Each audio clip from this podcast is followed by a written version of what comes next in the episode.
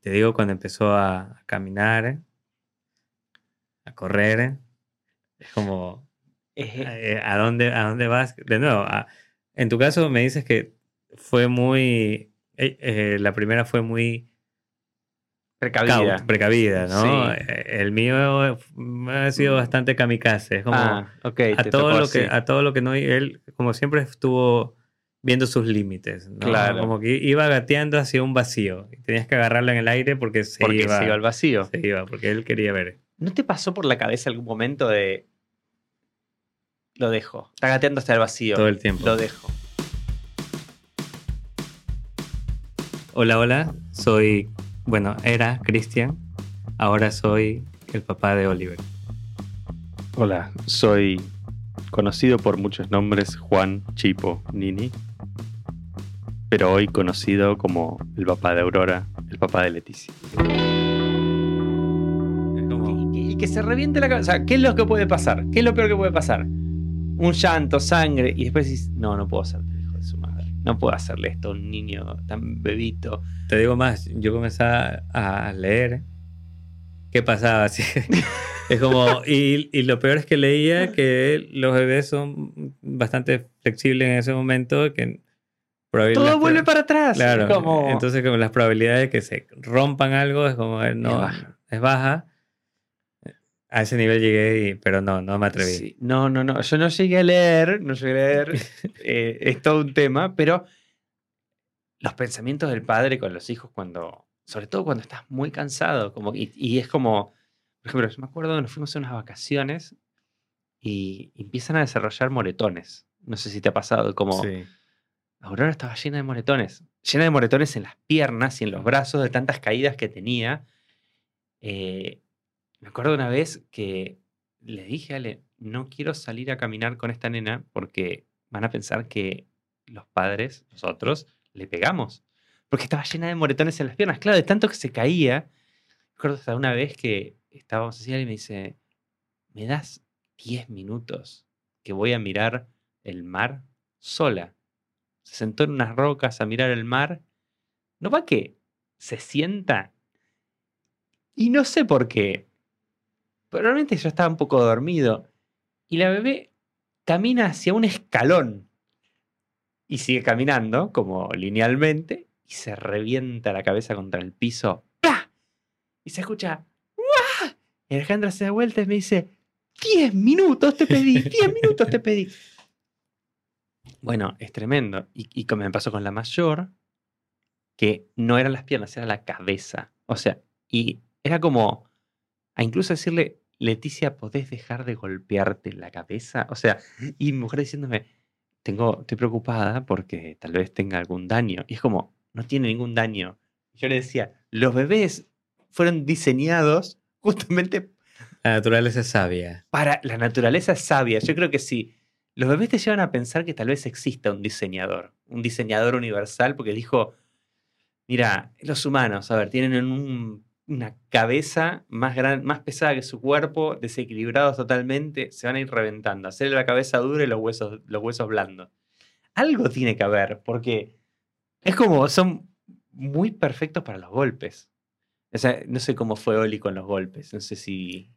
Igual. Se golpea con todo. Es, como te digo, medio kamikaze. Iba, iba, y, te digo cuando iba creciendo, que de repente gateaba, caminaba, comenzaba a caminar y se daba con todo. Entonces iba creciendo y de repente no medía que ya se podía golpear con la mesa y se golpeaba todo el tiempo y pero yo creo que nada, se acostumbró un poco a los golpes, que ahora se ríe cuando se golpea, entonces como obviamente no, no, le, no le duele, no le pasa nada. Y esto también de, por ejemplo, a veces uno como padre también el miedo, ¿no? Como, como uno piensa en, ok, no, quiero que mi hijo sea independiente y que no tenga miedo, entonces no, lo, no voy a ser ese papá helicóptero que está arriba de él todo el tiempo para que, cuidado, cuidado esto de aquí, cuidado esto de acá. Yo creo, a mí me criaron así, ¿no? Cuidado esto de aquí. Entonces tú ya no quieres hacer nada, porque es como todo es cuidado, todo es peligroso, entonces mejor te quedas sentado. Yo no quería eso para Oli, pero a la vez como que me mordía la lengua de decirle, cuidado, cuidado. Y ah, había que dejar que se pegue un poquito también, ¿no? Para que aprenda. Bueno, gestionar, creo que de los primeros, de los seis meses al año, gestionar el golpe, te diría, como, ¿cómo lo gestionas vos internamente? porque a mí siempre, siempre, una duda eso, y sigue siendo una duda. Eh, eh, en la parte de la experimentación, la segunda hija es más como, ok, ya probé con la primera ser medio en helicóptero, ¿qué pasa con la segunda? Eh, y la segunda es como que estoy permitiéndome el golpe, como lo que estás haciendo es una tremenda estupidez. Estás jugando a macarte en un barral que se va a caer o que se te vas a caer al piso. A ver qué pasa si te golpeas. Para mi sorpresa, el golpe no es educador, o por lo menos en este caso, porque una vez que se golpea y se da cuenta que tal vez no fue tan grave el golpe, lo, hace peor. Lo hace peor. Y Aurora, por ejemplo, nunca se tiró de un tobogán hasta el año. Y hasta, no, hasta los dos años más o menos, sola de un tobogán. Sola, o sea, como subirse, mirar el tobogán y saltar. Ah, no, Oli, se fue de cabeza de un tobogán porque él pensaba que podía y se iba al más grande y de repente no veía que ese era más empinado. Ah, qué crack. Y se fue de cabeza en vez de sentar. Eh, y salió todo golpeado, pero nada, de nuevo, como y se olvida. Sí. Y se olvida. No, pero aprenden. A, mí, ah, sí. me pasó que, aprenden, que se dio cuenta. Digo, también yo no quiero, o sea, no, no, no busca tampoco que, que, agarren miedo, ¿no? Pero que sí entiendan que hay que tener ciertas precauciones. Entonces, cuando pasó esto de este, este, tobogán, por ejemplo, mm. eh, en el cual le decimos resbaladera, claro. ese caso. Eh, se lanzó y era como muy empinado y se fue como que en vez de sentarse se fue para adelante y se golpeó todo, tenía un, casi un moretón en la mejilla. Eh, y después como que lo lleva, yo lo llevaba de nuevo y él como que no quería y yo como que no, le explicaba. Y, y me da risa porque también siento muchas miradas de incluso de nuestros padres, de mis padres al menos, o, o de, de mi suegra, que es como, nos ven hablándole a, los niños como un par. ¿Viste? Y es como, qué, idiota este, el niño no le entiende nada, ¿no? Pero te entienden Pero entienden todo, entienden todo, es impresionante. ese es uno de los cambios entre, entre generaciones. Como creo que es clave ese cambio. Y creo que es algo que quien es padre hoy debe entender, debería entender, que es háblale, explícale. Como que hay algo en la generación anterior también como de, es un nene, no entiende nada, no pasa nada. Sácale el juguete, que llore un rato y se le va a pasar. si vos vas y le decís, no es el momento, y le hablas one on one, probablemente entienda el... Pero entienda que le estás dando su lugar. Como que... Yo eso también me pasa mucho. Pero quería volver a lo anterior. El golpe de los primeros meses y tu mujer. ¿Viste? No sé, no sé cómo habrá sido la historia, pero es como. ¿Qué le pasó que tiene tal cosa? Y es como. Ah. Se golpeó. No sé por qué se golpeó. Porque se tiene que golpear y aprender. ¿Querés tener un hijo que no tal, tal cosa? Es re complicada ese momento. Eh, eh, esa conversación, porque también, a ver, yo me pongo ahí abogado del diablo del lado de, de nuestras parejas, de, de, de que a veces eso, no están ahí en el momento y no, no, no vieron cómo sucedió todo. El y, contexto. claro, el contexto de, saber por qué pasó y, no es, no siempre es negligencia de uno. Si bien es cierto, yo creo que, o al menos yo soy así, ¿no? Pero yo creo que muchos hombres somos bastante más relajados en este sentido de dejarlos accidentarse, ¿no? Como, de hacer la vista eh, gorda. Exacto, de decir como, eh, hacer las paces con que esto tiene que pasar. No, yo creo que a veces las mujeres tienen más este sentimiento de, lastimosamente, de culpa, de, de, que ella es, como que salió de ella, entonces es responsabilidad total, y a veces como que también te tienen a ti como, como, es como que tú tienes que hacer lo que yo digo porque yo sé, porque salió de mí, ¿no? Total. Hay ciertas discusiones a veces cuando toman esa, esa postura. Eh, pero en el tema de, las caídas, como que ellas lo dicen del, del, de este miedo, de que no debería pasarles nada, quisieran un mundo ideal que no les pase nada. Pero en realidad es cuando se dan cuenta que a ellas también les pasa bajo su cuidado. Claro. Ahí es como. Digo, uno no, no sé si tú lo has hecho. Yo no me atrevo a decirle, viste, a ti también se te cayó, a ti también. No, claro, no te metes en. Hay temas que no se tocan. Claro, claro. Es como, como dice, no se menciona la soga en la casa del horcado. Es como, no, no se toca ese tema. Como, no, no, no, no. no. Em, de hecho, uno tiende un manto de piedad sobre esas escenas donde dice, no voy a hacer leña del árbol caído, no voy a...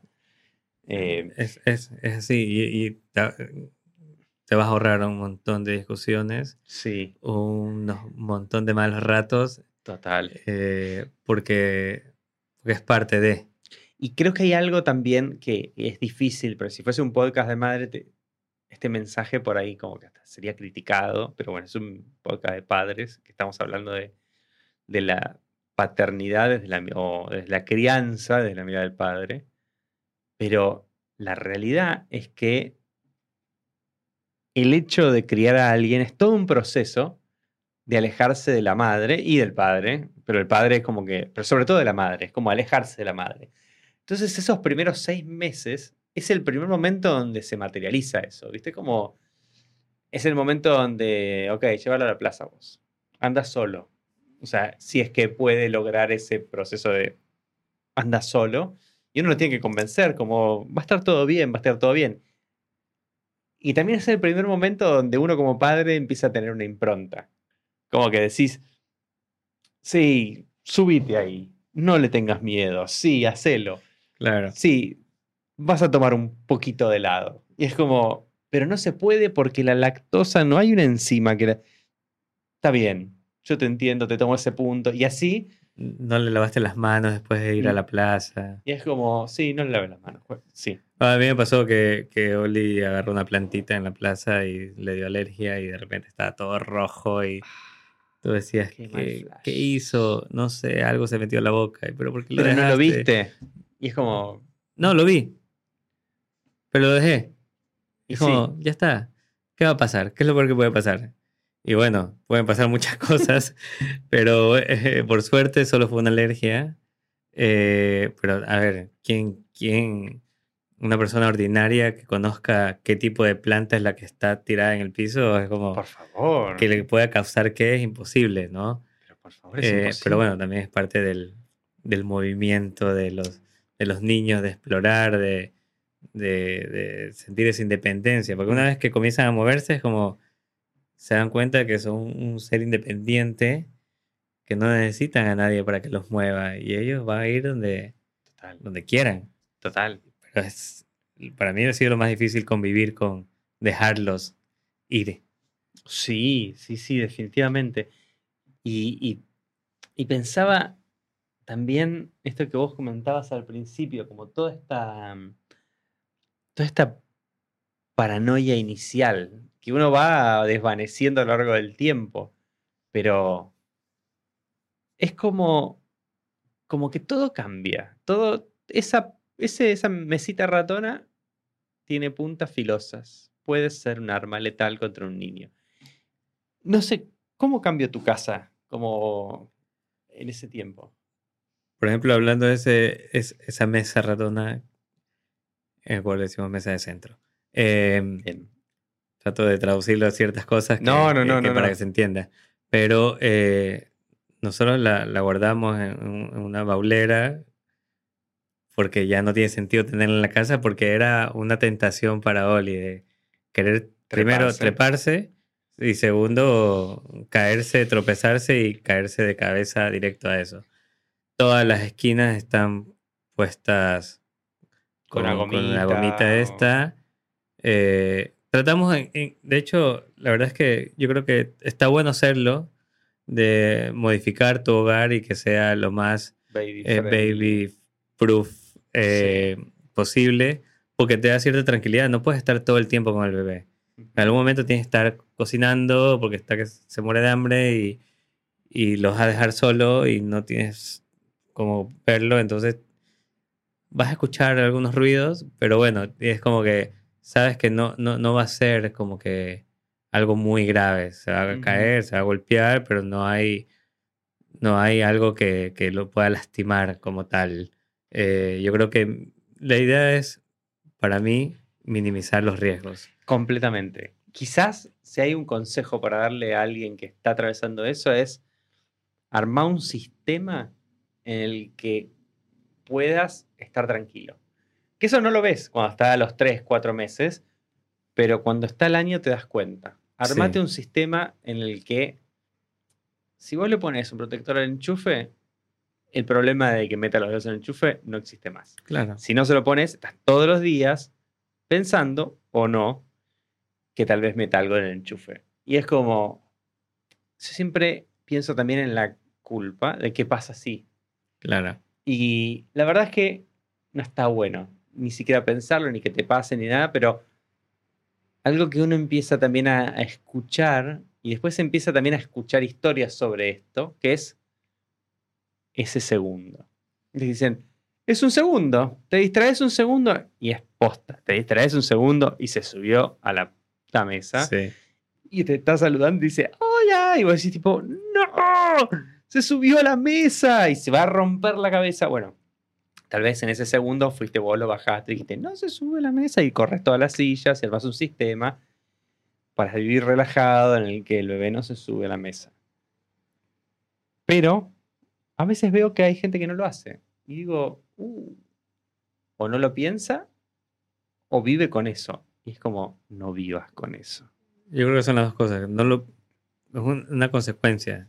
Como no lo piensas, vives con eso porque piensas que así es y cuando lo puedes evitar. Claro. Pero sí, es, es complejo, es complejo el tema de, de la, la, seguridad, del movimiento como tal. Eh, yo creo que esa etapa del movimiento es la etapa de, de angustia de uno por el tema de la seguridad, de, de, tratar de no ser un papá helicóptero y estar todo el tiempo ahí, dejarlo ser, que se mm. desarrolle y que aprenda y que explore y no sé qué. Pero quisiera cerrar con tu reacción con las primeras palabras. Bueno, las primeras palabras, esto es importante que lo sepa un padre, no sé, a menos que tu experiencia haya sido distinta. Yo fui la palabra número 13 o 14. Antes vino mamá, el nombre de las gatas, que era un genérico, algún nombre de algunos animales, comida, agua, y como muy lejos, papá. Que dudé al principio si me, dice, me dijo papá o me dijo ya, ya, y es como una cosa así. Entonces, no sentí nada especial, pero sí en el momento que te hablan. Es como que decís tipo, fuck. O sea, esta persona que la dejaba en un lugar y ahora aparecía en otro, porque aprendió a gatear, aprendió a rolar o lo que fuera, ahora que ya me acostumbré a que pueda gatear, rolar o lo que fuera, o trepar, ahora puede decir papá. Nos vamos a secar, mi amor. No, no, no, no, no, no, no, eso. Guardamos las letras. Las guardamos. Para salir a secarnos. No, no, no. No. ¿No vamos a lavar los dientes? No, no, No. ¿No vamos a poner la pijama? No, no, no, no. ¿Nos vamos a leer un libro? No, no, no. ¿No vamos a dormir? No. ¿Hay algo que sí quieras hacer, bebé? No. No, ¿te quieres quedar aquí? Aquí. ¿Aquí en la tina? Tina. ¿No quieres salir para secarnos? No, no, no. ¿Te pongo la toalla? No. ¿Guardamos los juguetes? No. ¿Nos vamos a cambiar? No. ¿Nos lavamos los dientes? No. ¿Nos ponemos la pijama? No. ¿Apagamos las luces? No, no, no, no. No. ¿Nos vamos a dormir? No. ¿Nos vamos a jugar? Por favor. Eso sí. Eh.